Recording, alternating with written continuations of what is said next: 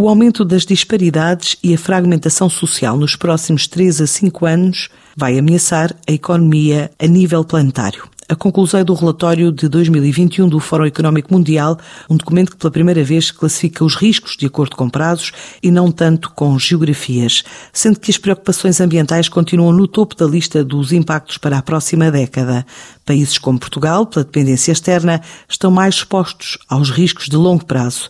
É a análise de Edgar Lopes, o responsável pela área de gestão de riscos da Zurique Portugal, seguradora que foi uma das parceiras da investigação. Portugal é efetivamente um país à mercê da conjuntura internacional e especialmente do desempenho das economias externas, visto que somos um país cuja economia depende muito das exportações e do turismo e que, face a esta situação pandémica que estamos a viver, estão a ser fortemente impactados. Um outro aspecto muito importante e que, que é evidenciado no relatório tem a ver com a forma como acabamos por uh, descurar a gestão dos riscos a, a, longo prazo. Ou seja, nos últimos 15 anos, o Global Risk Report vinha já a alertar o mundo sobre os perigos das pandemias e 2020 veio confirmar que ninguém estava preparado para lidar com o evento pandémico. Não é pelo simples facto de um risco ter uma baixa probabilidade de ocorrer que deve ser desprezado.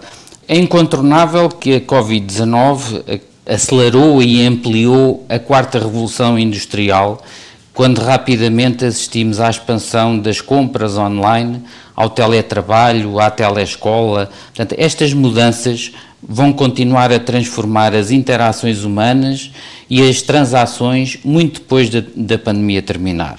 No entanto, estas mesmas mudanças acabam por também poder exacerbar e criar as desigualdades que muito bem refere. Os trabalhadores excluídos dos recursos digitais perderão as oportunidades de educação e emprego constantemente criadas pela economia digital global, que podem, de alguma forma, nunca encontrar candidatos adequados. Portanto, eu penso que é urgente investir significativamente em ações de requalificação e renovação de competências para que a economia digital não se torne uma barreira ao progresso individual e coletivo. Pois sabemos também que o acesso à tecnologia e às competências digitais vai aumentar o risco do fosso entre os ricos e os pobres, desafiando por essa via, no fundo, a coesão social. Mas, no fundo, estes riscos acabam por ter uma correlação entre eles. O que o relatório uh, nos diz é que, mais uma vez, o maior risco a longo prazo continua a ser a incapacidade de agir sobre as alterações climáticas.